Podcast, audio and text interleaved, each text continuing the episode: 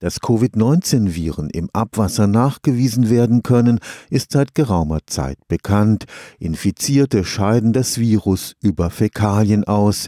Auf diese Weise landen zumindest Fragmente des SARS-CoV-2-Covid-19-Virus auch in den Klärwerken. Die sind in der Regel nicht dafür ausgelegt, dieses Genmaterial herauszufiltern.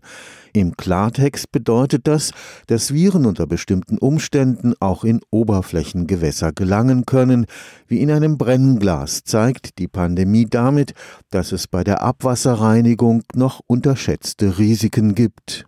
Zeit ist auch bei diesem möglichen Übertragungsweg von SARS-CoV-2 Covid-19 ein wichtiger Faktor. Wie lange brauchen die Abwässer, bis sie in der Kläranlage ankommen? Viren überleben in besonders reinem Wasser bei niedrigen Temperaturen, vor allen Dingen die SARS-CoV-Viren. Das kennt man schon von den SARS-CoV-Viren 1 Dort hat man Untersuchungen gemacht. Wenn die Viren allerdings in hochbelasteten Abwässern längere Zeit sind, dann werden sie wahrscheinlich enzymatisch abgebaut. Professor Harald Horn leitet die Abteilung Wasserchemie am Karlsruher Institut für Technologie.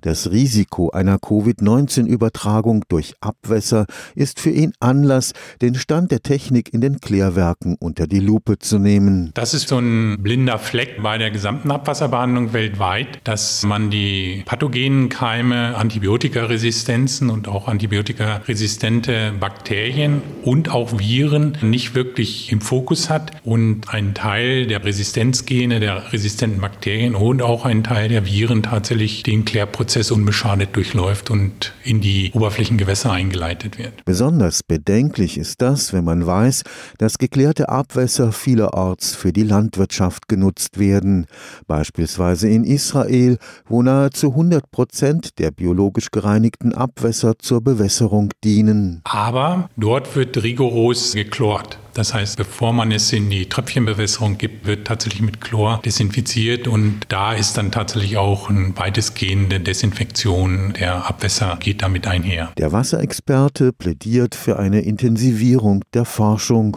Ich würde die Covid-Pandemie an dieser Stelle dafür benutzen, dass man das Management zumindest überdenkt und sich generell auch in Deutschland Gedanken dazu macht, wie wir mit Pathogenen und mit den Resistenzen, mit den Viren umgehen wollen und vielleicht im Hinblick auf SARS-CoV-2 wirklich systematisch analysieren, ob infektiöse Viren im Abwasser enthalten sind und dann darüber nachdenken, mit welchen weitergehenden Behandlungsschritten man die tatsächlich eliminieren kann. Wie steht es mit der Idee, Abwässer zu nutzen, um in einer Stadt Hotspots von Covid-19-Infektionen aufzuspüren? Das ist eine wirklich spannende Idee, aber wir haben in Deutschland über 2000 Kläranlagen. Wenn Sie die großen Städte sehen, dann können Sie ja nicht nur an einer Stelle messen. Sie müssten also in der großen Stadt mindestens an 10, 15 Stellen Proben entnehmen, jeden Tag. Da können Sie relativ schnell zusammenzählen, wie viele Proben da zustande kommen. Also ich glaube, dass sich das nicht durchsetzt. Wir hatten in den vergangenen zehn Jahren immer wieder Hinweise, dass das Abwasser quasi so ein Spiegelbild dessen liefert, was die Bevölkerung so konsumiert, ob das Drogen sind, ob das die Medikamente, die pharmazeutischen Rückstände sind, aber daraus Maßnahmen im Hinblick auf zum